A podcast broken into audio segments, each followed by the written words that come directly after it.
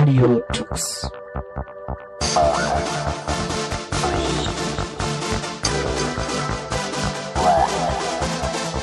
The German Linux Radio, the German Linux Radio.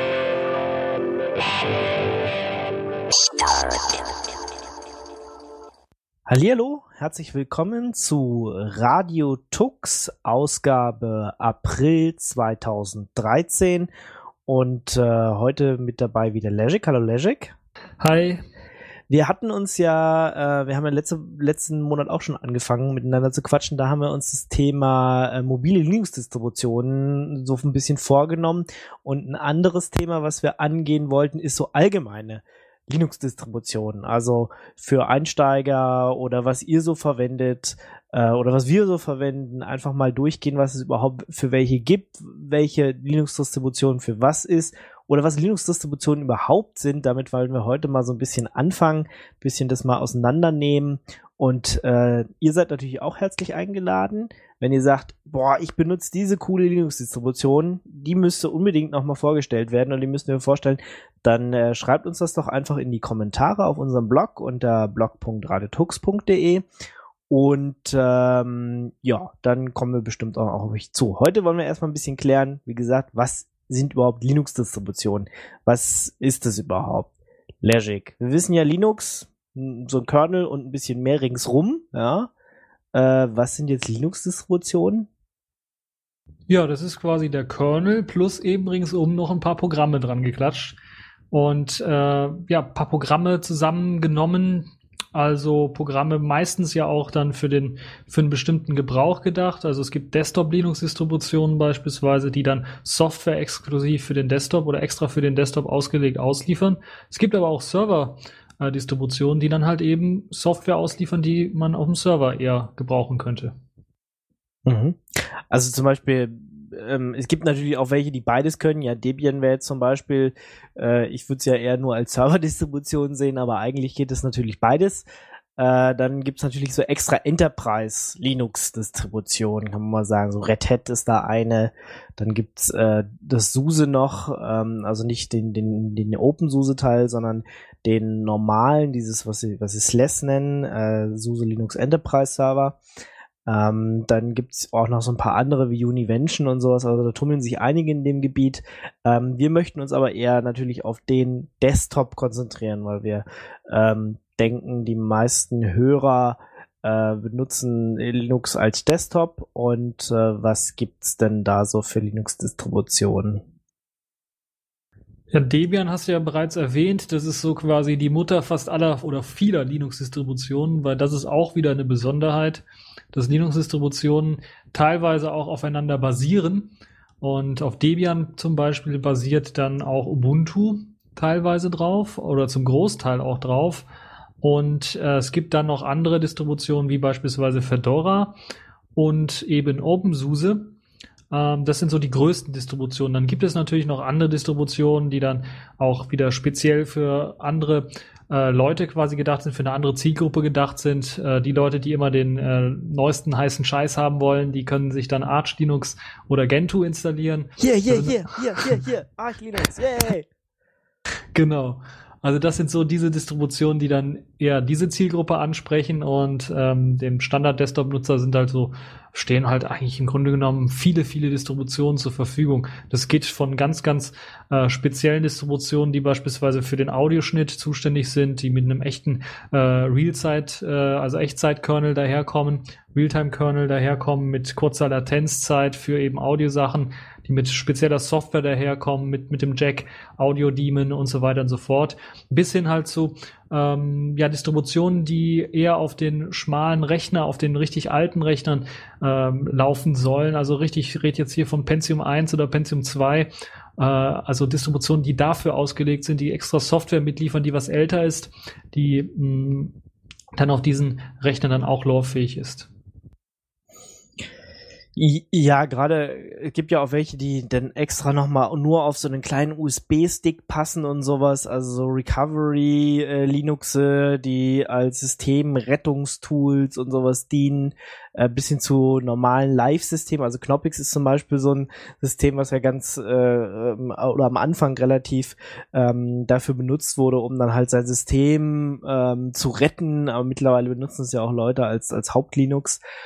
Ähm, ja, also es gibt eigentlich ähm, für ziemlich viele Spezialaufgaben Linux, ne? Zum Beispiel auch für Sicherheitssachen oder um, äh, also dieses Backtrack beziehungsweise, wie heißt der Nachfolger nochmal? Wir hatten es ja letztens. Äh, ich hab's auch wieder vergessen. Ich also glaub, irgendwas mit K.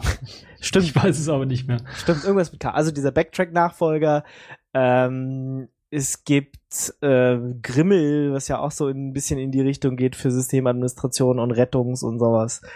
Äh, was gibt's noch? Also es gibt eine ganze Menge. Gparted beispielsweise fällt mir ein als Partitionierungswerkzeug, also eine eigene Linux-Distribution, die sich nur um die Partitionierung dreht und nur Tools ausliefert, womit man halt seine Daten äh, retten kann zum einen und zum anderen natürlich auch äh, seinen Rechner vernünftig einrichten kann. Genau. Ähm, ja, jetzt ist natürlich die Frage, was jeder selber einsetzt, ist so ein bisschen Geschmack. Äh, die ganzen Distributionen unterscheiden sich natürlich auch in Punkten. Klar, äh, der Kernel ist, äh, ist auch nie, noch nicht mal immer dort gleich, weil äh, ziemlich viele ähm, Distributionen dann doch auch selbst am Kernel ein bisschen rumschrauben. Aber der Baustein ist noch ähm, ja relativ austauschbar. Äh, aber was obendrauf ist, bis hin zum äh, schon Paketmanager, ja, die Debian-basierten Distributionen eher äh, DPKG und apt ähm, und die an und andere Distributionen wie ähm, Red Hat, Fedora, SUSE, die benutzen RPM und das ist ja schon fast so eine Geschmacksrichtung, die man sich dann raussucht. Äh, in der Wikipedia gibt's auch, ähm, oder auch so kann, kann man finden, so eine, so eine tolle Übersicht, welche äh, Linux-Distribution so zuerst da war und wie die sich dann so verzweigen, kann man auch mal nachgucken. Sieht ganz lustig aus. Ich weiß nicht, wir haben mittlerweile auf jeden Fall über 100. Äh, oh, da bist du, da schätzt ja, du aber richtig wenig dann. Ja, wahrscheinlich. Das sind wahrscheinlich dann noch paar Nullen, die du noch dranhängen musst. Weil, äh, wenn ich allein schon überlege, wie viele Derivate es gibt, wie viel ähm, Abspaltungen von Ubuntu es gibt, dann noch von Debian dazu rechnen, dann komme ich schon auf paar Millionen. Und wenn ich wenn ich dann auch noch dazu rechne die ganzen äh, Sachen, die man nicht nicht so sehr kennt, wie beispielsweise Derivate von Fedora, Derivate von OpenSUSE, äh, dann, also es ist noch eine ganze Menge mehr. Mhm.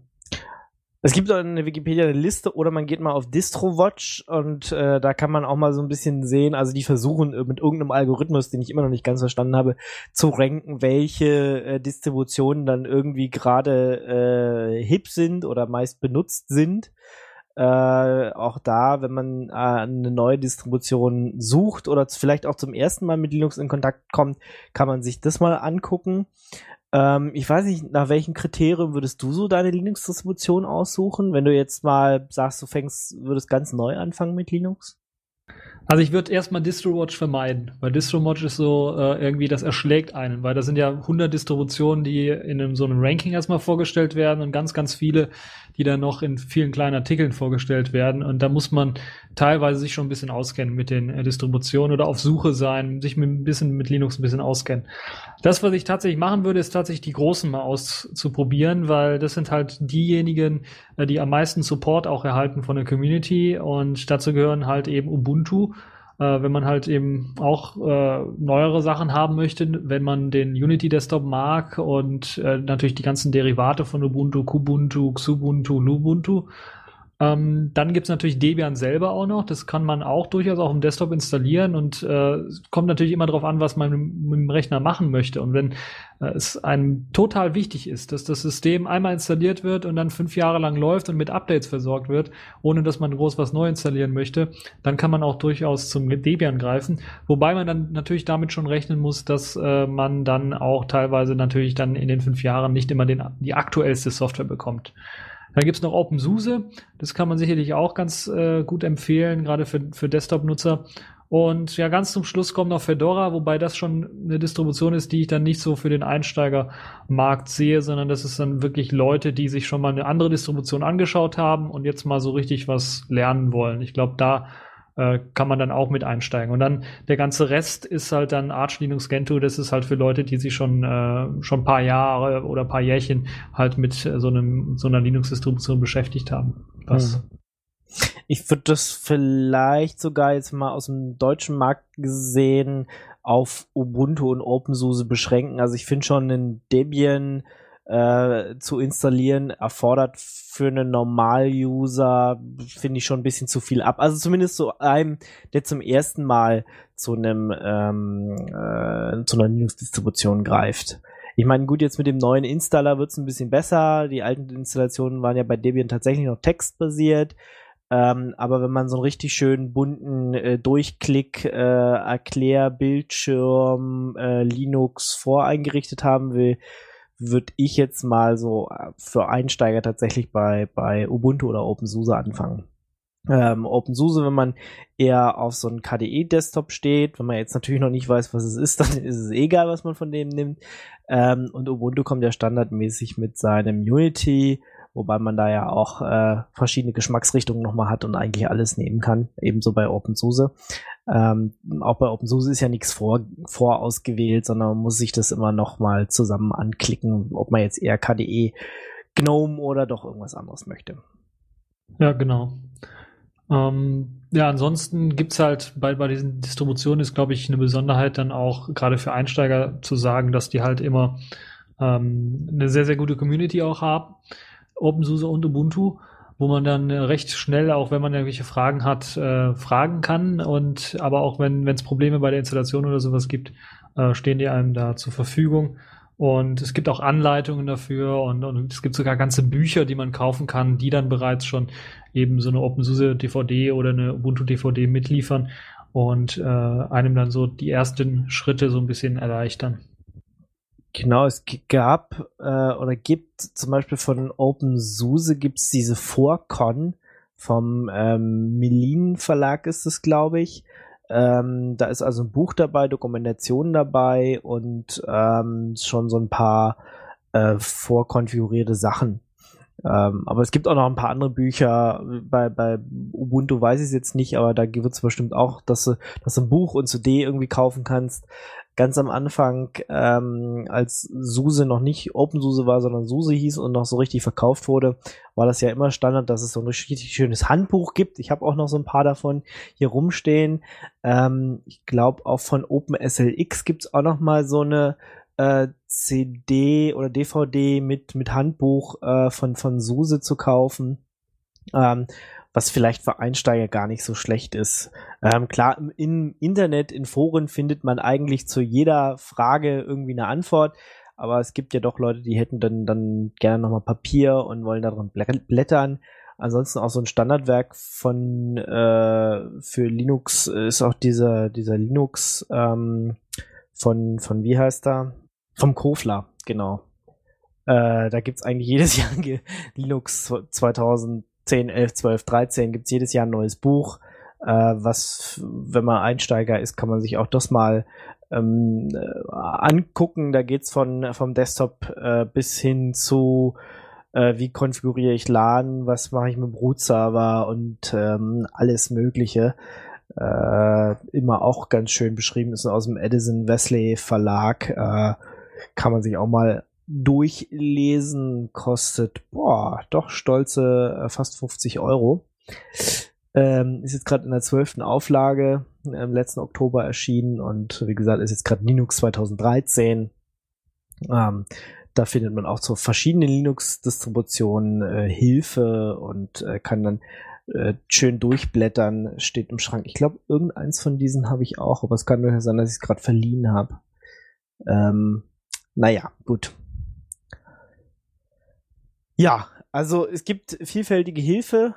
Ähm, sich äh, bei, bei der Auswahl von der Linux-Distribution ist immer ein bisschen schwierig. Ich weiß nicht, gibt so eine, ich glaube, ich hatte mal auch irgendwann so eine Seite gesehen, wo man, was man gerne hätte und da schlägt einem dann eine Linux-Distribution vor, die man, die man mal ausprobieren kann. Fällt mir jetzt aber auch gerade nicht mehr ein. Also da muss man einfach ein bisschen ausprobieren, würde ich sagen. Ja, also wir haben jetzt gesagt, die Großen sich mal antesten und dann wird man schon merken, ob das jetzt einen für was ist, ob das irgendwie selbsterklärend ist, ob man damit arbeiten möchte oder ob man dann doch nochmal eine andere ausprobiert. Ich habe tatsächlich mit, mit OpenSUSE oder mit SUSE angefangen damals und das ist immer noch eine Linux-Distribution, die ich häufig einsetze, neben äh, meinem Hauptsystem Arch Linux, ähm, weil ich halt darauf stehe, dass ich den neuesten heißen Scheiß habe dafür aber auch damit leben kann oder leben möchte, dass es öfter mal kaputt geht und man dann äh, doch einen halben Tag da sitzt und äh, fixen muss. Was jetzt bei ähm, SUSE und Debian äh, und, und äh, Ubuntu nicht vorkommen sollte, aber doch auch manchmal passiert. Muss man ganz klar sagen. Das ist halt wie bei allem, das kann immer mal kaputt machen, arbeiten Menschen dran und da kann mal was kaputt gehen. Aber standardmäßig ist es halt so, dass es eigentlich stabil sein sollte. Also OpenSUSE, Ubuntu und Debian sind halt stabil. Äh, ich habe damals auch mit OpenSUSE angefangen, muss ich ganz ehrlich sagen. Und bin jetzt aber so ein bisschen davon losgekommen und eher bei Debian gelandet. Ähm, liegt aber dann auch daran, dass ich eine stabile Basis haben möchte. Aber mittlerweile ist es auch so weit gekommen, dass ich sage, okay, ich weiß jetzt, wie ich die Software selber installieren kann. Wenn ich also neue Software brauche, dann installiere ich die mir einfach selber. Und äh, aus dieser Idee ist ja dann auch irgendwann mal der Gedanke gekommen, dass ich eine eigene Linux-Distro mache für Leute, die vielleicht sowas ähnliches haben wollen. Also eine stabile Basis und dann aktuellere Programme. Und diese Linux-Distro nennt sich Neptune und die kam vor kurzem in der Version 3.0 raus. Und ähm, Eventuell könnte man so ein bisschen nochmal drauf eingehen, was denn jetzt so eine Linux-Distro ausmacht. Also was so die Tools sind, die man mit integriert oder was halt tatsächlich so auch für, für den Laien vielleicht verständlich zu machen, was für eine Arbeit dahinter steckt, so eine Linux-Distro zusammenzubauen. Ja, na erzähl doch mal. Also Neptune 3.0 ist äh, vor kurzem rausgekommen, jetzt im März, ne? Ähm, und äh, ist, wenn ich es richtig verstanden habe, ist es eher eine KDE-basierte Distribution, ne? Ja, genau. Es wird also der KDE-Desktop ausgeliefert. Auch in der aktuellsten Version. Also es gab jetzt, glaube ich, vor zwei oder drei Tagen, Anfang des Monats auf jeden Fall eine neue KDE-Version und wir haben die bereits schon gepackt und die ist bereits schon verfügbar. Und wir achten auch drauf, und das ist, glaube ich, das Wichtige bei vielen Linux-Distributionen, dass die Leute darauf achten, wenn sie dran arbeiten, dass ihre Arbeit mit weiteren Leuten irgendwie geteilt wird. Und so kann es jetzt auch jeder Debian-Nutzer, der jetzt Debian 7.0, also das zukünftige 7.0 ist ja noch nicht rausgekommen, wird aber, glaube ich, demnächst rauskommen, kann sich dann zum Beispiel auch diesen KDE-Desktop einfach installieren, indem er unsere Paketquellen mit einbindet. Ah ja, okay. Aber dann äh, lass uns doch mal unten anfangen. Also was, was, was braucht man denn alles? Oder wie, was, wenn du, du sagst, du hast irgendwann mal angefangen, eine eigene News-Distribution zu bauen, was hast du denn da zuerst gemacht? Also es gibt halt immer zwei Möglichkeiten, so eine Linux-Distribution aufzubauen. Das eine ist natürlich, man baut alles von Grund auf neu auf. Und das ist die schwierigere Variante. Das ist die Variante, die mehrere Jahre eventuell sogar dauert, um äh, das tatsächlich vernünftig machen zu können. Und die andere Methode ist, man nimmt sich schon etwas, was da ist, wie beispielsweise Debian oder Ubuntu und sagt sich dann, okay, ich verändere hier und da irgendwas am System, ändere den Desktop, ändere das Hintergrundbild. Das sind so die einfachsten Schritte, die man machen kann und bringt dann eben eine neue Distribution raus.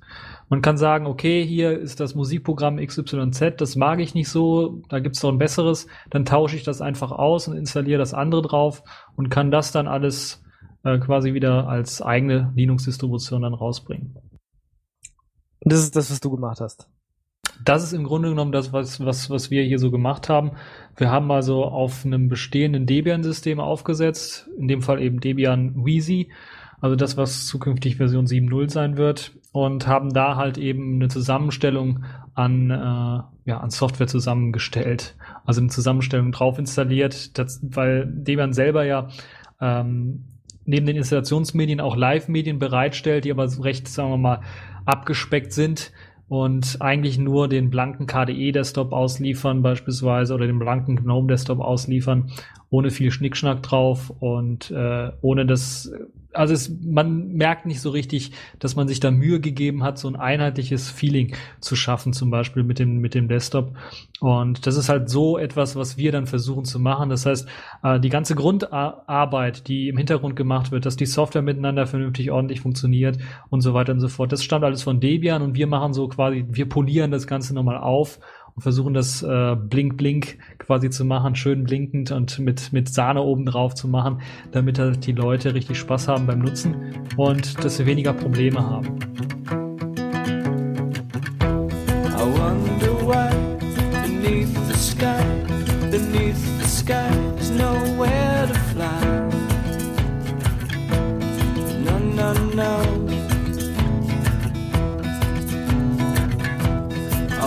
wonder who forgot the word, forgot the word that we all heard. No, no, no. But I don't wonder about you. I know exactly why I fell in love with you are you and we can be all the things that we both see. Up is down and over under. That's why I need never wonder.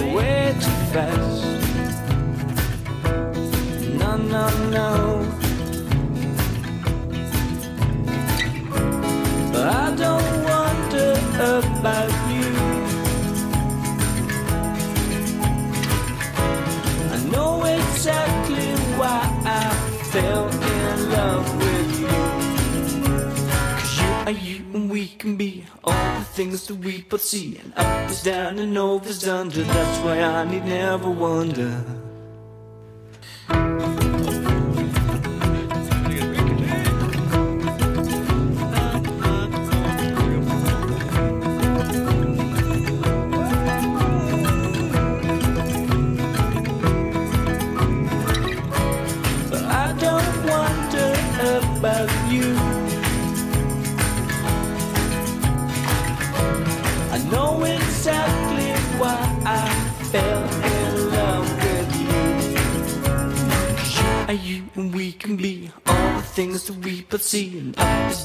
And over is under. That's why I need never wonder.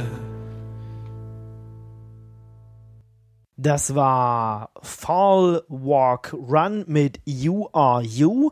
Und jetzt geht es weiter mit dem Talk zwischen Legic und mir über Distros, also Linux-Distributionen und wie man selber welche bauen kann. Mhm, aber also jetzt habe ich ähm, oder jetzt habt ihr äh, einen Debian genommen, habt da irgendwelche Programme ausgetauscht und äh, dann stellt ihr das auch wieder als ISO zur Verfügung oder wie funktioniert das?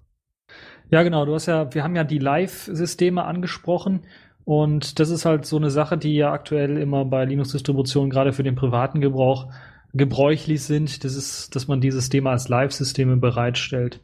Und wir haben da tatsächlich dann auch, äh, weil es gibt ein Debian Live-Projekt. Das ist allerdings, es wird fast gar nicht beachtet von Leuten, weil die Installationsmedien immer bei Debian verlinkt sind, meistens nur. Und diese Live-Medien auch bis vor kurzem auch gar nicht die Option hatten, dass man beispielsweise eine Installation auf Festplatte machen konnte. Das heißt, es waren reine Demosysteme. Was wir gemacht haben, ist, äh, wir haben gesagt, okay, wir brauchen auf jeden Fall ein Live-System, damit die Leute, wenn sie so eine Linux-Distribution ausprobieren wollen, auch mal antesten können vom USB-Stick, vom, von der DVD, ob das Ganze funktioniert. Und ja, was wir gemacht haben, ist tatsächlich dann so ein Live-Medium, so ein Grundgerüst von so einem Live-Medium von Debian uns, haben wir uns genommen, das Grundsystem quasi, und haben darauf dann unsere Software installiert. Äh, alles, was wir brauchen. Also dazu gehört dann auch KDE, weil KDE äh, ist nicht immer auf diesem Grundmedium gar nicht drauf. Da ist halt einfach nur äh, blank, also noch nicht mal ein X-Server drauf, sondern man muss halt tatsächlich die grafische Oberfläche komplett draufpacken und alle Anwendungssoftware draufpacken. Das haben wir alles gemacht, genauso wie die Standardkonfiguration geändert und so weiter und so fort. Und dann wird halt eben quasi sowas wie ein normales installiertes System genommen und das wird dann halt eingepackt in ein kleines Image. Und dieses Image ist halt eben dieses Live-Image, das beim Starten dann halt einem äh, das System, das, das Live-System erstmal präsentiert, mit der Option dann natürlich auch was installieren zu können. Okay, und da benutzt ihr die Skripte, die dann von diesem Live-Projekt kommen zum Installieren oder habt ihr da eigene oder? Also da haben wir tatsächlich mittlerweile auch eigene entwickelt, weil das, die Skripte, die natürlich dann von dem Live-Projekt selber genutzt werden bei Debian, sind ja sehr, sehr vielfältig. Die können eine ganze Menge machen. Das geht halt von, ähm, sagen wir mal, reinen Net-Install-CDs bauen, also CDs bauen, die einfach von der, vom, vom Internet her quasi oder vom Netzwerk quasi alles installieren, äh, bis hin halt zu Live-Systeme, die dann halt mit GNOME ausgeliefert werden, die mit XY-Paketen ausgeliefert werden ähm, und so weiter und so fort. Und wir haben tatsächlich ein System entwickelt, das tatsächlich nur das installiert, was wir tatsächlich auch brauchen. Und ähm, ja, das ist halt so eine Eigenentwicklung, die macht halt nur das, was wir brauchen. Und falls wir irgendwie was Neues brauchen, dann programmieren wir es schnell rein und dann kann es das halt eben auch. Okay, das heißt, ich lege diese Live-CD ein, äh, finde das äh, System gut, installiere mir das und dann kann ich damit erstmal arbeiten. Aber das heißt ja, wenn ich das jetzt updaten will, wird das ja nicht auf die Standard Debian Paketquellen zurückgreifen, weil das wäre ja dann irgendwie alter Scheiß, sondern ihr müsstet auch einen Repository bereitstellen.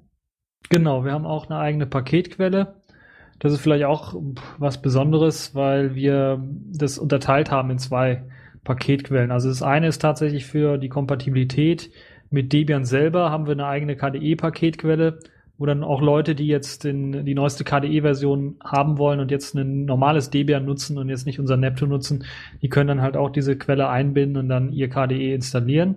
Und dann haben wir eine andere Paketquelle, die dann halt eben spezielle Software, die eben für Neptune geschrieben worden ist, äh, dazu gehört zum Beispiel der Linux-Kernel, weil wir haben auch einen eigenen Linux-Kernel, wir haben einen eigenen Paketbauer, der tatsächlich sich darum kümmert, auch immer die neuesten Linux-Kernel äh, zu bauen. Ähm, und wir haben auch eigene Software teilweise und einige natürlich Konfigurationen, die wir ändern wollen, wie beispielsweise der Update-Server, die, die Paketquellen oder sowas. Das können wir auch einfach per Paket-Update einfach auch aktualisieren, falls wir da irgendwie eine neue Paketquelle mit hinzufügen wollen oder neue Software mit installieren wollen. Ähm, allerdings auch Software wie beispielsweise jetzt KDE Live, also der Videobearbeitungseditor äh, gerade, der in der Version 096 erschienen ist, glaube ich, gerade heute oder gestern sogar. Und wo uns dann auch, wir haben es gesehen, haben gedacht, okay, das haben wir auch als Software, das müssen wir unbedingt haben, die neueste Version. Testen wir mal aus, kompiliert, getestet, funktioniert, okay, in die Paketquelle rein und es hat wenige Stunden halt eben gedauert und das ist halt vielleicht auch so eine Sache, die so ein bisschen ein Vorteil ist gegenüber Debian, wo das ja sehr lange braucht, im Grunde genommen, bis dann halt eine neue Software mit einfließt und viele, viele Tests erstmal überstehen muss.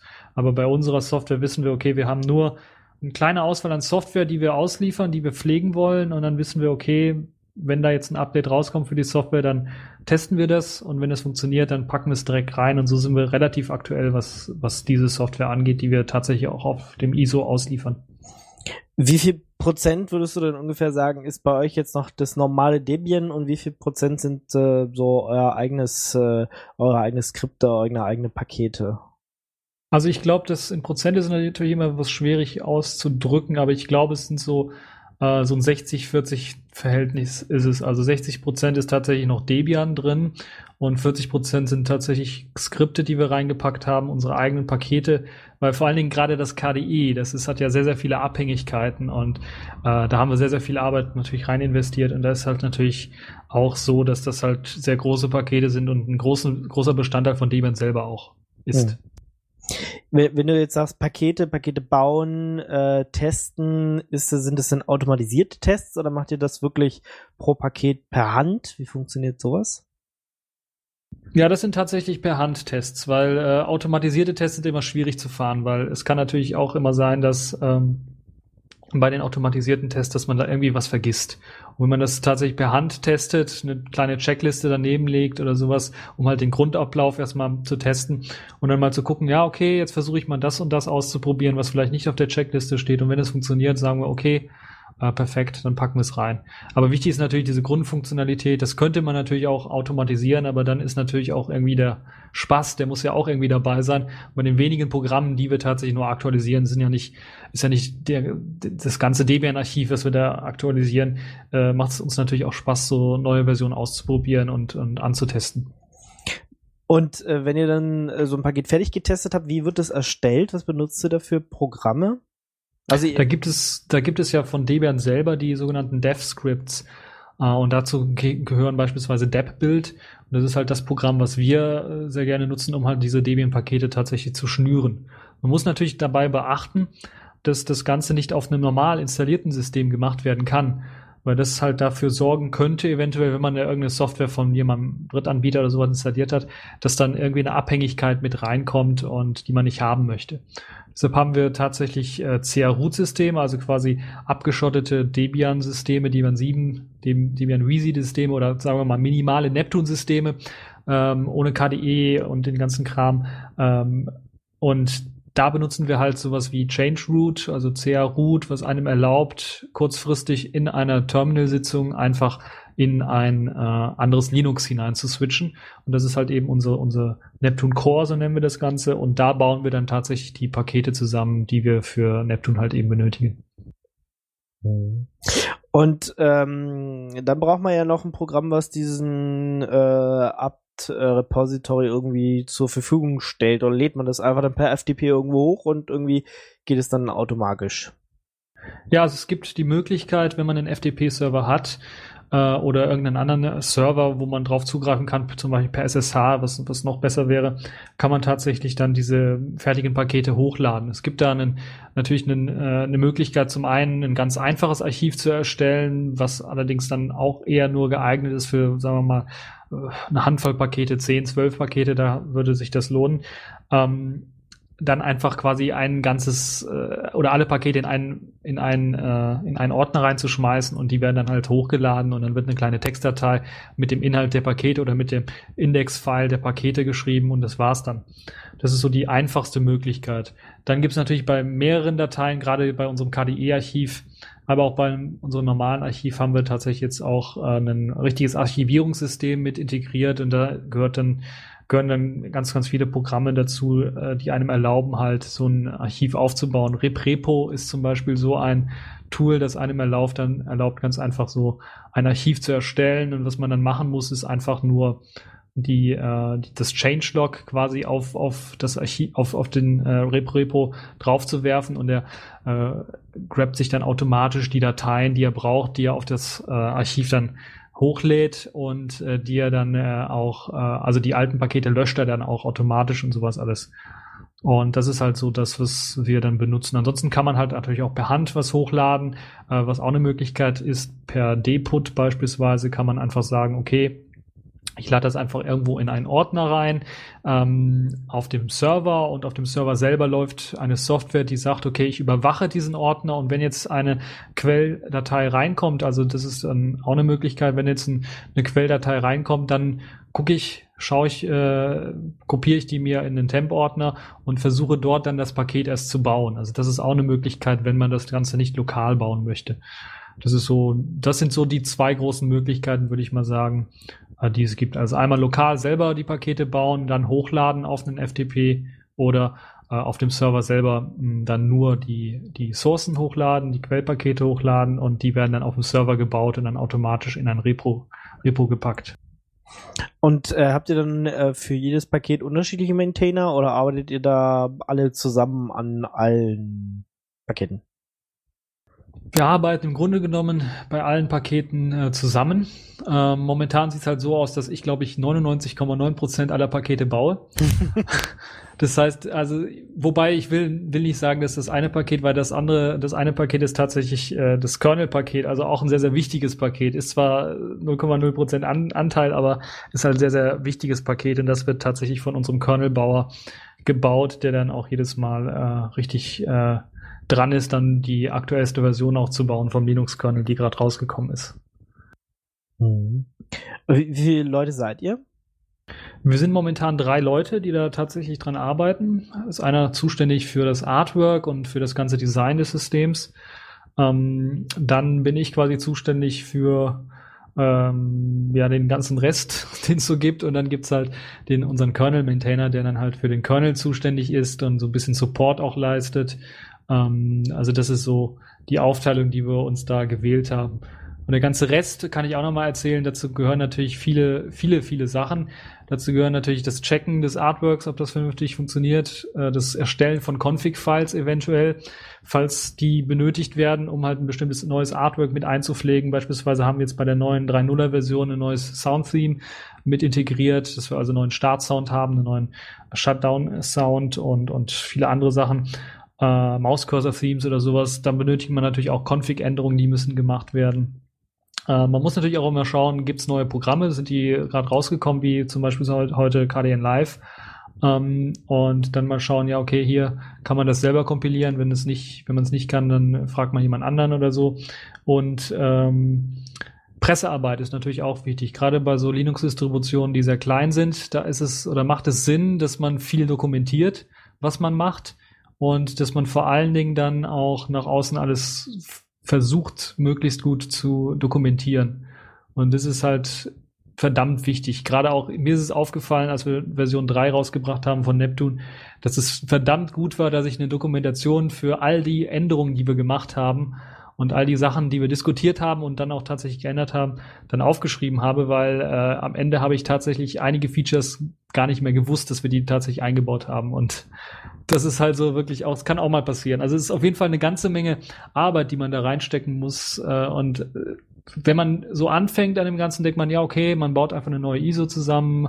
Der eine baut den Kernel, der andere macht halt ein bisschen Artwork. Aber wenn man richtig drin ist, dann merkt man, ja, okay, man könnte hier noch was machen, man kann da noch was machen. Support ist ganz wichtig, das haben wir auch am Anfang so ein bisschen unterschätzt gehabt, dass viele Leute tatsächlich auch Support haben wollen und äh, halt im Forum äh, rumschreiben und so weiter und so fort.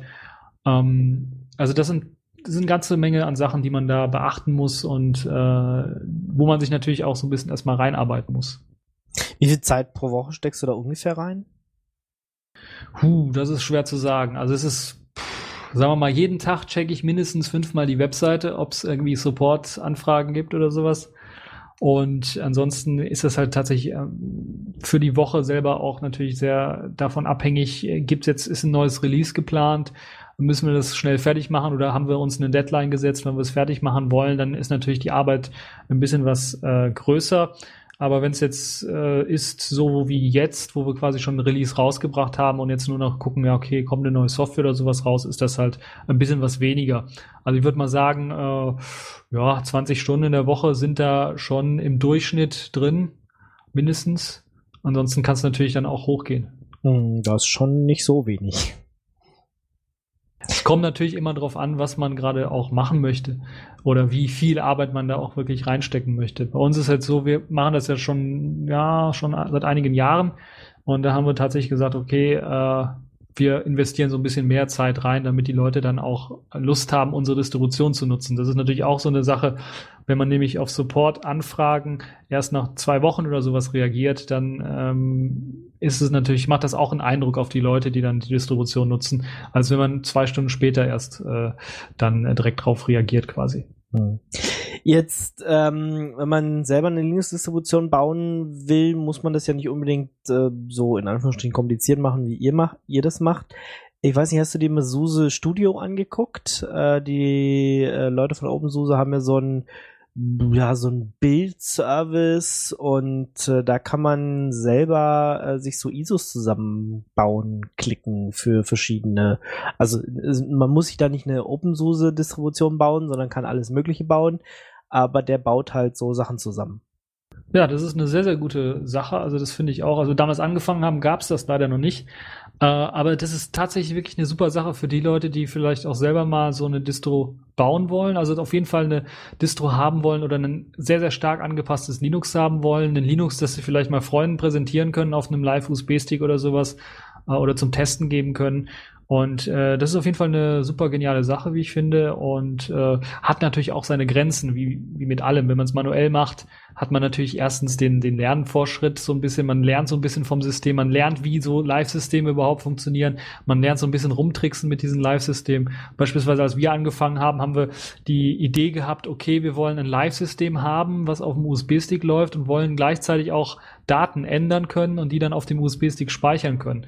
Das ist eine Funktion, die viele bis jetzt noch gar nicht richtig nutzen tatsächlich. Und äh, es war allerdings damals zur Studien, äh, Studienzeit war das sehr interessant für die Leute, die eventuell von einem Rechner zu Hause halt äh, mit ihren Sachen halt rumarbeiten und dann zu den Rechnern in, äh, in die Uni kommen und dann damit rumarbeiten wollen, äh, was uns sehr, sehr interessant vorkam und haben uns richtig reingearbeitet und das alles verstanden. Und äh, also das ist auch ein Aspekt, den man nicht unterschätzen sollte, dass man eine ganze Menge da lernen kann. Und dadurch, dass man da so viel lernt, kann man natürlich auch eine ganze Menge an Anpassungen durchführen, die man mit so einem SUSE Studio eventuell nicht machen kann. Mhm. Trotzdem kann man bei äh, so einem SUSE-Studio natürlich schon eine Menge machen. Also kannst da auch äh, Konfigurationsfiles ablegen und so, so das so anpassen, dass das gut aussieht. Ich habe es jetzt selber noch nicht ausprobiert, aber ich habe schon eine Menge davon gehört und äh, jetzt gerade nochmal die Webseite aufgerufen. Also da, ja, äh, wenn man jetzt anfängt, würde man schon sich eher mal erstmal das angucken und wenn man dann noch tiefer einsteigen will, dann äh, kann man ja immer noch auf ähm, selber bauen richtig gehen, oder? Ja, genau. Wobei natürlich auch das selber bauen äh, auch nicht immer zwingend notwendig ist.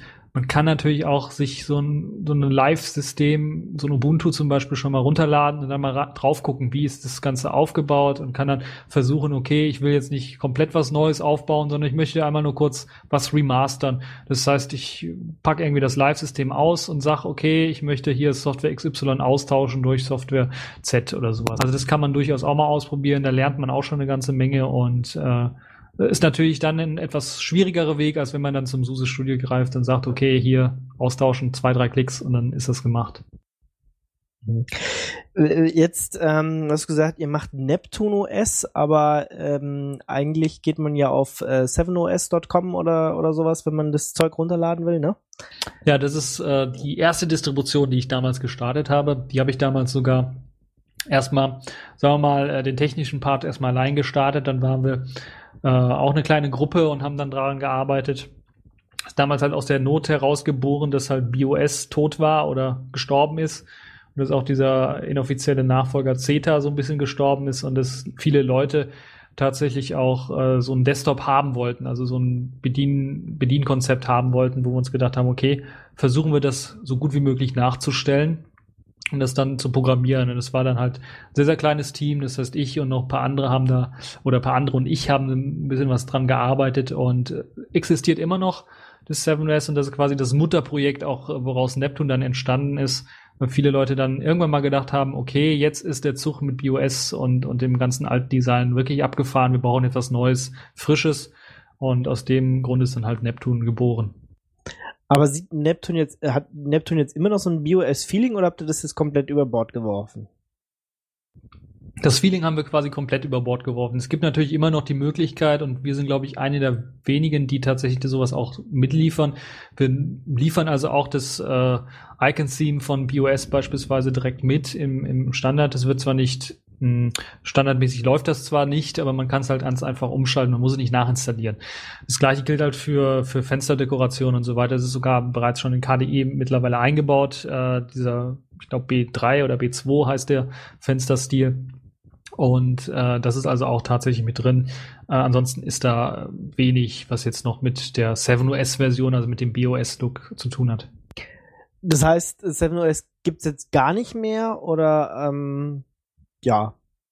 Doch, 7OS gibt es noch. Äh, 7OS hat allerdings einen komplett anderen Zyklus und setzt auf Ubuntu auf, also beziehungsweise auf Xubuntu, um ganz genau zu sein. Und ist halt eben ein Aufsatz. Das heißt, es sind ein paar Pakete und Konfigurationen, die dazugepackt worden sind zu so einem Xubuntu und ein paar Programme wurden, Standardprogramme wurden ausgetauscht. Also es ist viel, viel weniger äh, an Änderungen, die wir beispielsweise in Neptune gemacht haben. Neptune ist halt tatsächlich richtig viel Arbeit, die wir reingesteckt haben, um eine richtige äh, rundlaufende Distribution zu schaffen. Und bei mh, 7OS ist es tatsächlich eine neue Oberfläche für Xubuntu. Mhm. Ja, BOS äh, ist äh, ja leider tot. Ich weiß nicht, es gibt immer noch das Heiko-Projekt, äh, die so ein bisschen an einer offenen Version rumfummeln, aber äh, da hört man auch sehr wenig von. Also ich weiß, dass die letzte Alpha schon ein bisschen was her ist, dass sie rausgekommen ist und die hat zwar immer gute Kritiken bekommen, weil sie sehr stabil läuft, aber so richtig voran, äh, wie ich es mir wünschen würde, ist das Projekt nicht gekommen. Obwohl äh, man es tatsächlich jetzt auch nutzen kann. Also auf einem Netbook oder sowas kann man es durchaus installieren. Also WPA-Support wurde letztens, glaube ich, in der Alpha mit eingebaut, dass man auch WLAN mit, mit einer Verschlüsselung, mit einer ordentlichen Verschlüsselung nutzen kann äh, und sowas alles. Also das ist auch schon mit integriert. Also die machen schon einen ordentlichen Job. Man muss also tatsächlich sagen, die sind sehr gründlich, die Programmierer da. Ähm, und äh, wäre natürlich auch gut, wenn die dann noch mehr ähm, Programmierer hätten, damit das ein bisschen was schneller laufen würde. Ansonsten äh, sicherlich auch ein sehr, sehr interessantes Projekt. Und wir verweisen auch jedes Mal drauf, wenn Leute halt irgendwie das gute alte BOS zurückhaben wollen, äh, können sie halt neben 7OS dann auch mal versuchen, Heiko auszuprobieren. Wobei da muss man natürlich immer mal mit rechnen, dass da irgendwelche Treiber fehlen hier und da und ähm, nicht alles so funktioniert, wie es beispielsweise bei 7OS direkt out of the box funktioniert. Ähm, wir hatten auch auf einem der Chemnitzer Linux-Tage mal Heiko-Entwickler da und haben mal über äh, Heiko OS und, und BOS und sowas gesprochen. Können wir auch nochmal verlinken, können da nochmal reinhören. Ähm, ich sehe gerade, Heiko will auch, ähm, also will dieses Jahr Geld einsammeln oder machen sie vielleicht öfter und haben gerade so 7000 äh, von den 35.000, die sie für dieses Jahr brauchen. Ähm, und da gleich die Frage, wie macht ihr das dann mit dem Geld? Also ich meine, die Server müssen ja irgendwo laufen. Äh, kriegt ihr die gesponsert oder wie funktioniert das? Wir haben zum einen natürlich das große Glück, dass Heise einen, äh, einen Upload-Dienst hat für, glaube ich, bis ein Gigabyte ISO-Dateien oder sowas. Und da packen wir beispielsweise unsere 7OS-Releases drauf. Die passen natürlich drauf. Bei ähm, Neptune sieht es ein bisschen anders aus. Da haben wir tatsächlich investiert in den Server, wo wir dann auch äh, tatsächlich einen, jetzt auch einen Server haben, der auch ein schnelles Repository anbietet. Das war immer so das Problem in den letzten Jahren, dass das mit so einem Home-Server nicht so richtig funktioniert hat, mit einer schmalen Anbindung. Äh, und ja. Äh, ja, das haben wir jetzt tatsächlich, wir haben was investiert da rein. Ähm, hauptsächlich leben die beiden Projekte halt durch Spenden. Bei 7S war es jetzt letztes Jahr tatsächlich richtig kritisch, weil ich da alleine dran gearbeitet habe und die Community nicht mehr viel Feedback gebracht habe, wo ich mir gedacht habe, okay, vielleicht war es das jetzt. Hab dann darum gebeten oder hab denen gesagt, äh, dem der Community gesagt, ja, okay, es sieht jetzt so aus, dass äh, ohne Spenden wird das nichts mit der neuen Version und es kam dann tatsächlich äh, ordentlich viel Spenden rein was mich richtig gewundert hat, da hat sogar eine Firma, glaube ich, mit 100 Mann, jeder hat da 5 Euro oder sowas gespendet und dann kam natürlich auch eine ordentliche Menge, also eine vergleichbar große Menge äh, an das, äh, wenn, wenn man es vergleicht mit, mit den Vorjahren, was da nicht reinkam, rein, äh, die dann da, dafür gereicht hat, dass wir tatsächlich die Server zum einen natürlich äh, bezahlen konnten, äh, Repository-Server und so weiter und so fort, äh, und zum anderen natürlich auch die Motivation hatten, dass, also ich dann vor allem die Motivation hatte, 7S weiterzuentwickeln. Bei Neptune sieht es nicht ganz so schlecht aus, da sind wir halt drei Entwickler und wir haben eine Community, die sehr aktiv ist. Wir haben Leute, die tatsächlich im Forum eine ganze Menge schreiben, Leute, die Tests machen, wir haben Interviewanfragen äh, von, von Zeitschriften und so weiter und so fort, die sich dafür interessieren. Äh, wir haben Leute, die programmieren wollen und so weiter und so fort, äh, die Programme schreiben wollen und die sich äh, hier und da für Sachen interessieren. Also da ist schon eine ganze Menge mehr. Äh, und das so ein Projekt lebt ja natürlich auch immer ein bisschen was von der Community und dann natürlich von den Spenden, die noch reinkommen.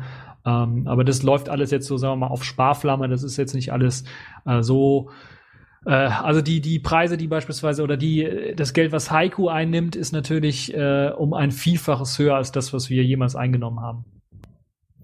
Na gut, Haiku lebt halt davon, dass es so jetzt der einzige BOS-Nachfolger ist, der noch, den es noch gibt, ne? Das zum einen, zum anderen natürlich auch von einer Community, die äh, tatsächlich auch richtig bereit ist, da richtig viel Geld zu investieren. Also wenn ich überlege, es gibt ja neben den Haiku-Spendenaktionen selber gibt es auch oder gab es auch sogenannte Bounties, also Kopfgelder auf äh, bestimmte Features, die in Haiku integriert werden sollten. Und so ist es, glaube ich, innerhalb von einem Jahr ist es gelungen, da kompletten äh, Wireless LAN Support einzubauen, in dem halt einfach genug Spenden gesammelt worden sind und äh, dann wurde ein Entwickler tatsächlich für Vollzeit dann beschäftigt, um halt diesen äh, Support einzubauen. Und das ist halt ein Modell, das äh, ich glaube auch in, in der Linux-Welt mal angedacht gedacht werden sollte. Also das ist sowas, das war noch vor der Kickstarter-Zeit, hat man schon damit angefangen und ist vergleichbar ungefähr mit dieser Kickstarter-Geschichte, die ja jetzt äh, sehr stark im Kommen ist. Hm. Na gut, aber gibt es nicht bei bestimmten äh, Linux-Distributionen auch so, so Bounties, also so Kopfgeld für, für bestimmte Bugs? Ich, ich dachte, ich hätte das auch schon mal irgendwo gehört. Mittlerweile ist das tatsächlich, bei einigen habe ich es auch mal gesehen. Ähm, ich weiß nicht, aber es, es war auf jeden Fall die Beteiligung an sowas ist halt gering gewesen und äh, ich fand es bei Heiko war es ein bisschen äh, klarer auch, was mit diesem Geld gemacht wird. Also da wird, da stand dann wirklich, wir wollen einen Entwickler bezahlen, der WPA-Support oder der Wireless-Support äh, allgemein äh, programmiert. Und es war, habe ich bei Linux-Distributionen so noch nicht gesehen, dass da ganz klar steht, okay, wir wollen jetzt einen Entwickler für so und so viele Monate äh, bezahlen und sowas, sondern steht dann, ja, wir wollen irgendwann mal den, den Support einbauen und wir wollen das mal updaten und sowas. Das ist halt so ein bisschen schwammig formuliert und dann ähm, verliert das auch so ein bisschen, mh, hm, sagen wir mal, die Power, äh, die Leute vielleicht oder das Geld, was die Leute tatsächlich bereit sind, dann zu investieren. Macht ihr dann auch bei so äh, Google Code of Summer und so Projekten mit? Da haben wir leider noch nicht mit äh. Wir sind natürlich gerade eben nur ein Dreier-Team momentan und äh, äh, also es wäre immer noch besser, weil bei diesem Google Summer of Code ist natürlich auch eine ganze Menge Verwaltungskram und so weiter zu nötig den man da leisten muss. Das heißt, man braucht Mentoren, die tatsächlich Zeit haben, dann Leute, Studenten, die dann irgendwas programmieren wollen, dann auch irgendwie zu begleiten und so weiter und so fort. Und das ist halt schwierig bei so einem kleinen Team, was wir da sind. Und bei der geringen Zeit, die wir tatsächlich dann, ist ja alles nur unsere Freizeit, die wir da investieren können, dann auch tatsächlich investieren könnten. Äh, deshalb sagen wir mal den Leuten, okay, falls ihr irgendwas Interessantes habt, dann versucht es mal bei irgendwelchen anderen, die dann tatsächlich auch eine Abteilung dafür haben für Google äh, Summer of Code Geschichten. Wenn jetzt aber Entwickler mitmachen wollen, dann können sie sich einfach bei dir melden oder bei euch melden, oder? Also ja, genau. Also Entwickler haben wir immer gerne, mh, hm, Paketbauer, es können aber auch Designer sein. Äh, was was äh, uns teilweise fehlt, sind natürlich auch Leute, die Dokumentation oder sowas schreiben. Das sind so Sachen, wo wir dann versucht haben, eine ganze Menge noch nachzuholen, weil wir da halt eben noch eine Lücke sehen, äh, weil Programmieren und gleichzeitig Dokumentation schreiben, das ist halt doppelter Aufwand. Und dann äh, endet es meistens so, dass man erstmal programmiert und dann eventuell die Dokumentation schreibt. Und also da können sich auf jeden Fall Leute melden, die halt Interesse haben, auch mal so zu sehen, wie man halt an so einer Linux-Distribution arbeitet, wie man vielleicht auch in einem kleinen Team, was ja auch teilweise Vorteile hat, dass da nicht allzu viele Leute was zu sagen haben, sondern wirklich das alles überschaubar ein bisschen was ist, äh, da mal ein bisschen reinzuschnuppern. Haben wir immer wieder gerne, wenn Leute da Interesse zeigen. Und äh, da wir am Anfang drüber geredet haben, über Linux-Distributionen, Einsteiger, Server, wie auch immer, für wen ist denn jetzt Neptun gedacht? Also wer soll sich das mal anschauen? Das ist also auch für Einsteiger gedacht. Ähm, allerdings auch Einsteiger, die vielleicht so ein bisschen schon was mit Linux getan haben, würde ich mal sagen. Also so äh, ja schon fortgeschrittene Einsteiger würde ich mal so eher betonen, weil die Installation ist nicht immer ganz einfach. Ich habe jetzt letztens einen Supportfall gehabt, wo dann einer noch nicht verstanden hat, dass man halt eben eine Partitionstabelle anlegen muss auf, auf, einem, auf einer Festplatte, damit man tatsächlich dann Partitionen anlegen kann und was drauf installieren kann. Also da muss man sich schon ein bisschen was damit auskennen. Aber wenn man das kann, dann ist das äh, allerdings kein Problem. Äh, und an Sachen Software und so weiter und so fort ist alles eher für den Heimanwender ausgerichtet. Äh, ist natürlich auch daraus, weil wir ja zu Beginn halt tatsächlich das als Studentenprojekt gemacht haben, auch Software mit dabei, wie beispielsweise Entwicklungssoftware wie Eclipse mit dabei, aber auch äh, Wi-Fi-Analyse-Tools, äh, Wireshark beispielsweise oder Kismon, die dann halt äh, auch noch da mit dabei sind, die man dann nutzen kann. Beispielsweise wäre es dann auch äh, sicherlich interessant für Studenten, die das Ganze dann vielleicht auf einem USB-Stick laufen lassen können und dann mit Persistenz dann auch ihre Daten drauf speichern können, wenn sie wollen. Und wenn ich jetzt ein Paket brauche, was ihr nicht habt, äh, kann ich das dann einfach von einem Debian äh, Visi oder sowas nehmen oder muss ich da irgendwie aufpassen? Ja, die Debian Wheezy-Quellen sind ja sowieso eingebunden. Das heißt, man kann da die ganze Software von Debian Wheezy kann man auch bekommen. Ähm, und man hat natürlich immer noch die Möglichkeit, äh, aus dem ganzen Debian äh, Repositories dann, also meistens geht's ja höher, dann also äh, äh, SID, also Unstable und äh, dann Experimental. Da kann man dann halt auch Pakete teilweise raus holen, wobei wir die standardmäßig deaktiviert haben, weil natürlich klar ist, dass äh, das natürlich in, instabile Software ist und das manchmal vielleicht zu Problemen führen könnte. Ähm, ansonsten kann man uns auch anschreiben. Das heißt, im Forum haben wir beispielsweise schon ein paar Anfragen bekommen, als äh, ein neues Doki-Doc irgendwie rausgekommen ist und einer wollte das haben und dann haben wir mal geschaut, okay, wie groß ist das, wie groß ist der Aufwand, das mal zu packen und wenn er relativ klein ist, dann können wir sagen, okay, wenn es die neueste Version ist oder sowas und es gibt genug User, die das haben wollen, dann können wir es auch packen und können wir es auch reinladen. Ansonsten natürlich Debian-Pakete äh, sind meistens äh, kompatibel, sogar teilweise von Ubuntu kann man sich Pakete äh, runterziehen, solange sie halt eben nicht zu sehr tief ins System eingreifen, sondern eher so Software sind, die halt äh, obendrauf läuft. Okay, ja, dann würde ich hier mal äh, Schlussstrich ziehen. Ähm, war, denke ich, sehr interessant, mal so einen Einblick zu haben, wie ähm, baut man überhaupt eine Linux-Distribution, wenn man das machen möchte. Ja, die meisten werden natürlich von unseren Hörern eher nur Anwender sein, aber wer weiß, vielleicht juckt es einem ja doch mal ein bisschen in den Fingern und ähm, man will vielleicht nicht nur seinen eigenen Kernel bauen für, sein, äh, für seine Distribution, sondern auch sogar noch einen Schritt weitergehen und seine eigene Distribution bauen dann ist das vielleicht ein Weg. Äh, guckt euch da vielleicht mal SUSE Studio an oder ähm, nehmt eine Debian, nehmt eine Live-CD und äh, fangt an, ein bisschen rumzubasteln, wenn ihr Freude daran habt. Wie zu Anfang schon gesagt, wenn ihr ähm, Desktops benutzt äh, oder Linux-Distribution benutzt, egal, kann auch Server sein, äh, die ihr mal vorstellen wollt, wenn ihr oder mit uns drüber quatschen wollt, dann äh, schreibt uns doch mal in die Kommentare. Wir wollen nämlich dieses Jahr noch so ein paar andere, weitere, mehr Linux-Distributionen mal besprechen. Ja, dann vielen Dank, Legic. Ja, kein Problem. Und äh, wir hören uns nächstes Mal wieder. Ciao. Ciao. Eigentlich sind wir das ganze Leben lang immer auf der Suche. Manchmal auch nur nach Dateien auf unserer Festplatte oder nach Programmen. Und wenn man das Ganze nicht in der Kommandozeile machen will, dann hilft Catfish und Patrick hat sich das Ganze mal angeguckt. Für die Suche nach Dateien bieten Linux-Distributionen mehrere effektive Programme, sowohl für grafische Oberflächen als auch für Kommandozeile.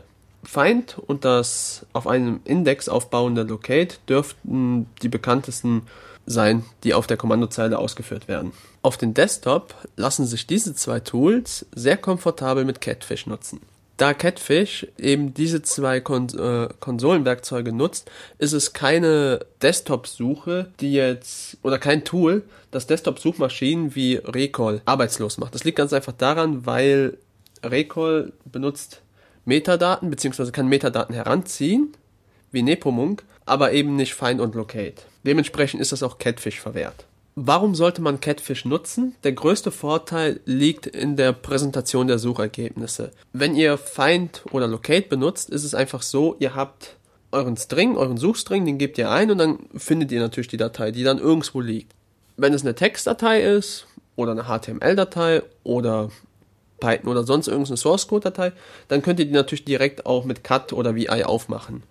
Wenn ihr jetzt aber PDFs, JPEGs, andere Bildformate oder LibreOffice-Dateien habt, dann sieht die Sache natürlich anders aus. Die kriegt ihr in der Shell natürlich nicht auf.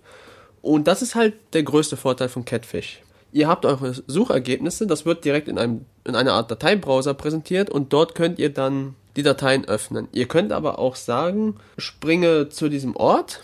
Ihr, ihr klickt also die Datei an, sagt springe zu und dann wird diese Datei im Dateibrowser erstmal geöffnet. Also ihr hängt damit auch im normalen Dateibrowser in dem, in dem Pfad und könnt halt auch von dort aus direkt die Datei öffnen. Das ist eigentlich so der große Vorteil von Catfish im Vergleich zu Find und Locate. Hm, vielleicht noch kurz als Anmerkung, wer Find und Locate nicht kennt. Bei Find ist es so, also beide sind Suchtools, um das mal direkt vorwegzunehmen. Und bei Find ist es so, ihr habt äh, einen Suchbegriff oder einen Suchstring, den übergebt ihr an Find und dann rattert Find los. Das Ding sucht euren Suchstring, also etwas, was ihr halt sucht, im Dateisystem. Das kann, weil es halt wirklich durch das ganze Dateisystem geht, lange dauern. Bei Locate ist es genau andersrum. Locate nutzt einen Index. Dieser Index hat den Vorteil, dass Suchergebnisse natürlich so sehr schnell gefunden werden.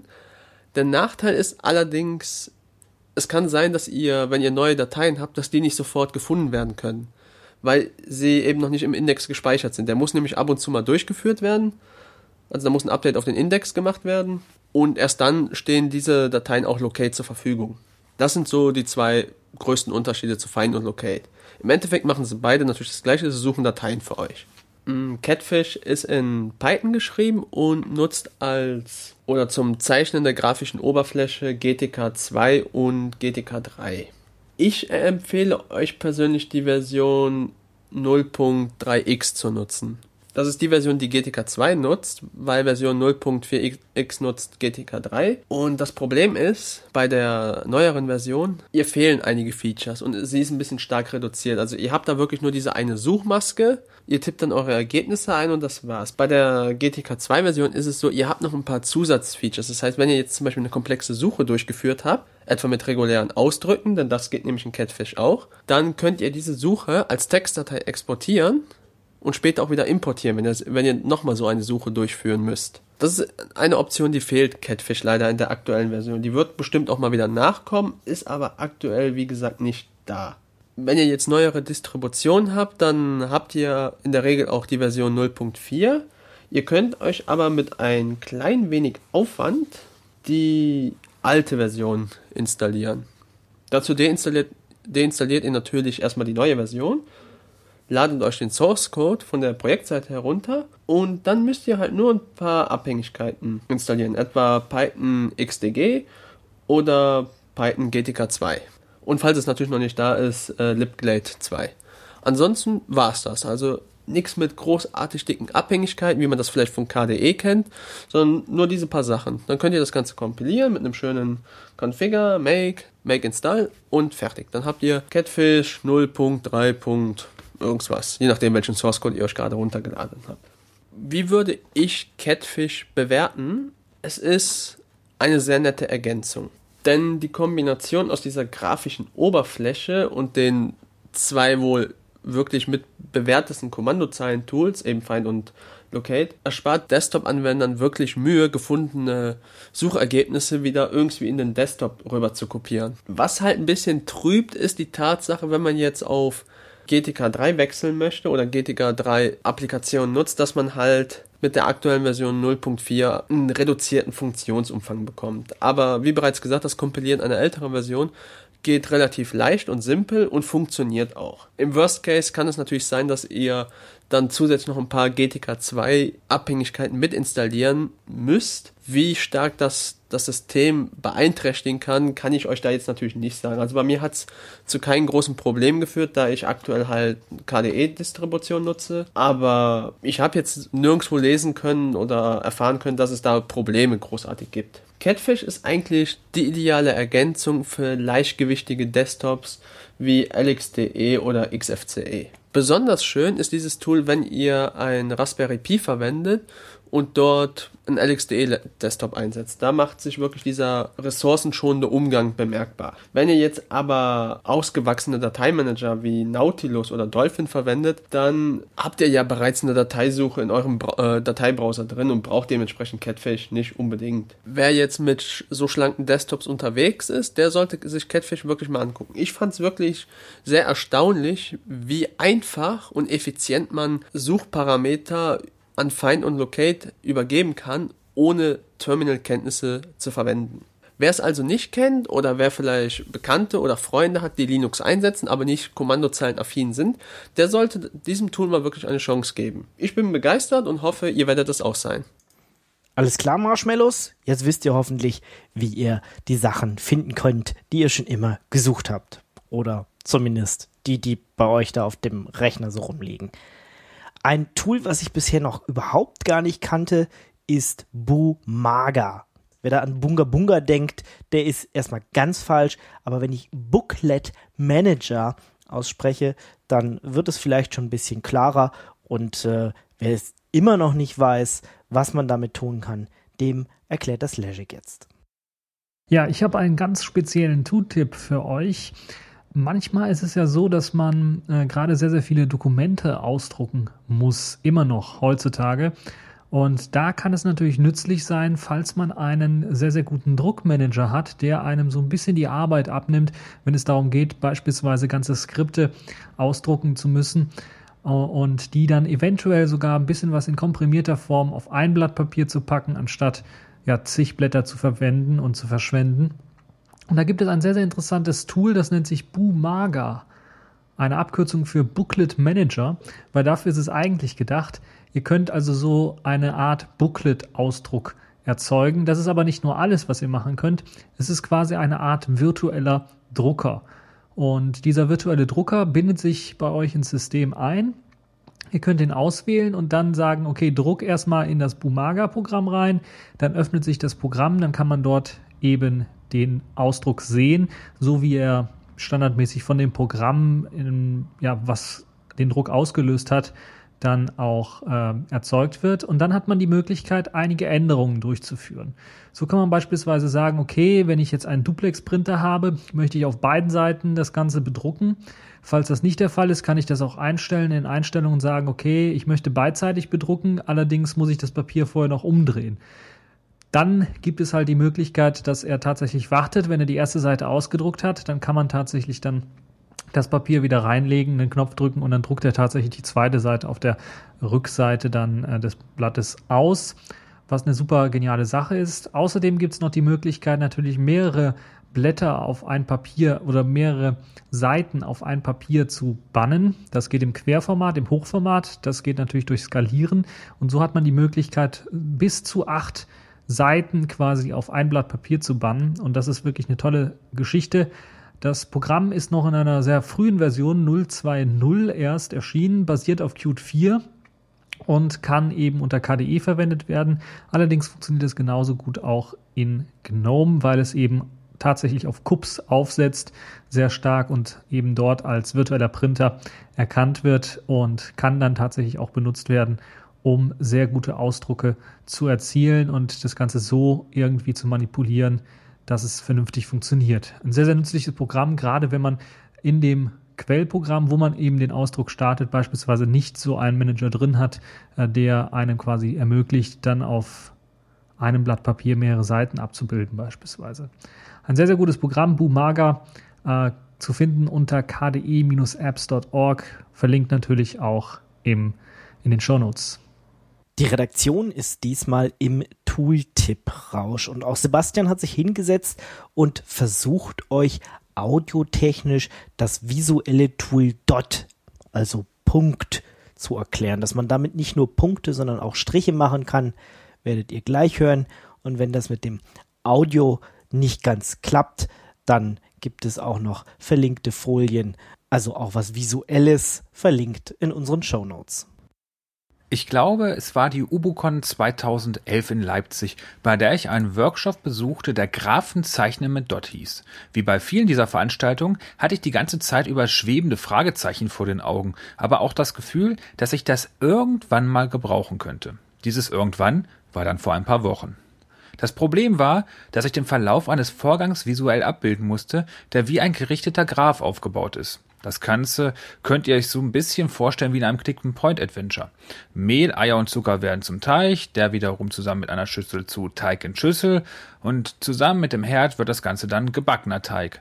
Visuell sieht das dann so aus, dass jeweils die Elemente mit Pfeilen aufeinander zeigen und so das bilden, was sie geworden sind. Die Zutaten für den Teig zeigen dann also auf den Teig, von welchem ein Pfeil ausgeht, der auf Teig in Schüssel zeigt, darauf zeigt ebenfalls der einzige Pfeil von Schüssel und so weiter. Das Ganze sollte natürlich möglichst simpel zu bedienen sein und das Ergebnis in einer HTML-Seite eingebettet werden. Nach Möglichkeit ausgestattet mit ein paar Extras wie Links in der Grafik und verschiedene Farben der Knoten etc. Das klingt direkt nach dem, was Dominik damals in seinem Vortrag über Dot erzählt hatte. Also schnappte ich mir die Folien, die er noch immer auf seiner Webseite liegen hat, und schaute mir das Ganze noch einmal in Ruhe an. Dot ist eine Markup-Sprache, die von einem Renderer interpretiert wird, der daraus die Grafik eines Graphen erstellt. Graphis ist eine Sammlung verschiedener dieser Renderer, die alle verschiedene Arten von Graphen errechnen können. Die Quelle der Graphen ist dabei immer der dot formatierte Text und der lässt sich relativ einfach erstellen. Der einfachste Weg ist, dass man einfach Kanten zwischen Knoten definiert, ohne diese näher zu beschreiben. Der Syntax ist denkbar einfach. Die beiden Namen der Knoten und dazwischen die Art der Verbindung, zum Beispiel ein stilisierter Pfeil aus einem Minus und einem größer als Zeichen. Taucht ein gleichnamiger Knoten mehrmals auf, fasst der Renderer dieses automatisch zu einem einzigen zusammen. Gibt es also einmal A zeigt auf B und danach A zeigt auf C, dann wird das Ergebnis ein Knoten A haben, der sowohl auf B als auch auf C zeigt. Die Knoten lassen sich aber auch in einem separaten Bereich definieren, so kann man jedem einzelnen von ihnen viele Optionen geben, wie einen ausführlichen Namen, einen Verweis in Form einer URL, der in manchen Ausgabeformaten unterstützt wird und andere Attribute, die an HTML angelehnt sind, wie Farben von Hintergrund und Text, die Form und die Art der Umrandung und vieles mehr. Ähnliche Optionen stehen ebenfalls für die Kanten zur Verfügung. So kann man ihnen Beschriftungen mitgeben oder die Art der Darstellung beeinflussen. In meinem Fall brauchte ich verschiedene Informationen in den Knoten. Das war kein großes Problem. Man kann Segmente definieren, die dann ähnlich wie Tabellen, Zeilen oder Spalten wirken. Man kann sogar die Kanten speziell auf eines dieser Segmente zeigen lassen, wenn man das wünscht. Ich brauchte vor allem die Möglichkeit, Links darauf zu hinterlegen, um auf den Ursprung der Informationen darin zu verlinken. Das brauchte ich tatsächlich für mehrere Segmente in einem Knoten. Genauso brauchte ich das auch für die Beschriftungen der Kanten. Auch das war kein Problem. Für die Label konnte man entsprechende Links hinterlegen, die dann entsprechend anklickbar sind, wenn das Endformat das unterstützt.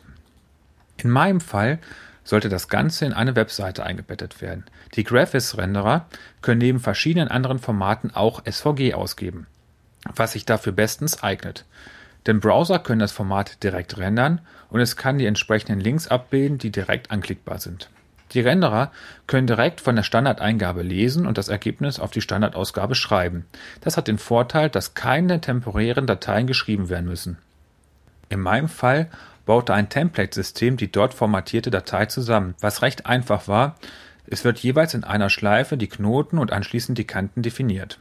Anschließend wird der Renderer als externer Prozess aufgerufen und bekommt die Daten in der Standardeingabe übergeben. Das Ergebnis wird aus der Standardausgabe gelesen und direkt ohne Umwege in die Webseite eingebettet. Das Gravis-Paket ist eine freie, quelloffene Software, die für verschiedene Plattformen zur Verfügung steht. Wenn es darum geht, Beziehungen zwischen Objekten darzustellen, ist es ein effektives und mächtiges Werkzeug, das man nur empfehlen kann. Ja, und das war's auch schon für die April-Sendung 2013. An dieser Sendung waren beteiligt Patrick, Legic, Sebastian und meiner einer. Ich bin Ingo und ich durfte euch durch diese Sendung begleiten.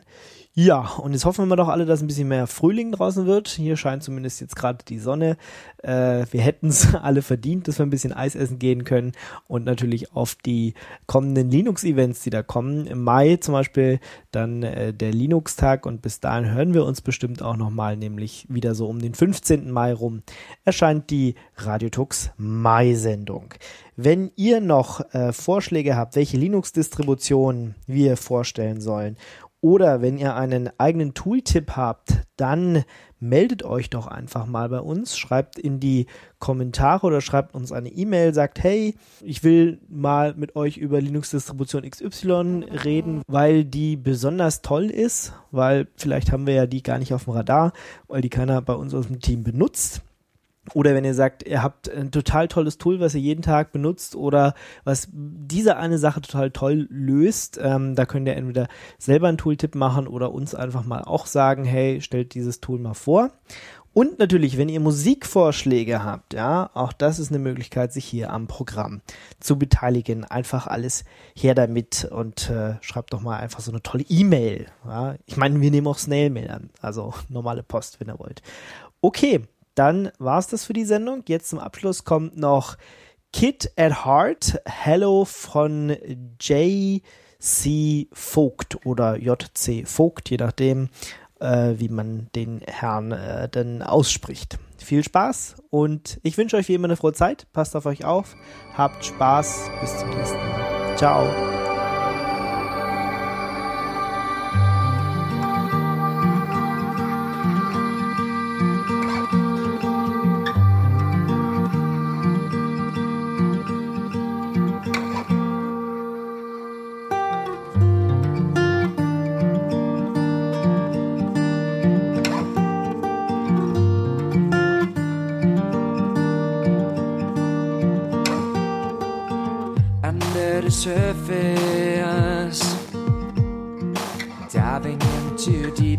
new faces. Mine is falling asleep. Salvation. Salvation. I'm drowning in uncertainty. Life is going on, and I'm sorry for every word I said and every lie I still command. But I can't regret things I've done. Cause I need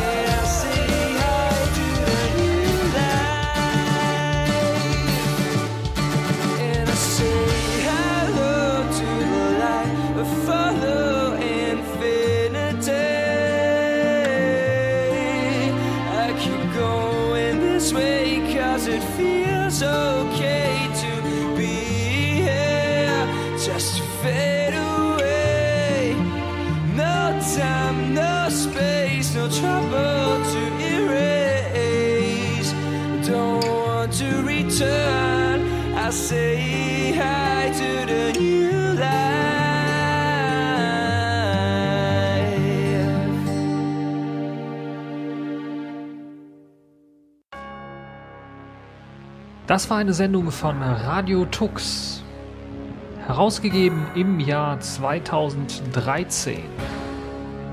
Unter Creative Commons Namensnennung, Wiedergabe unter gleichen Bedingungen. Lieder sind eventuell anders lizenziert. Mehr Infos auf radiotux.de. Unterstützt von Tarent, Fairtrade Software und Manitou.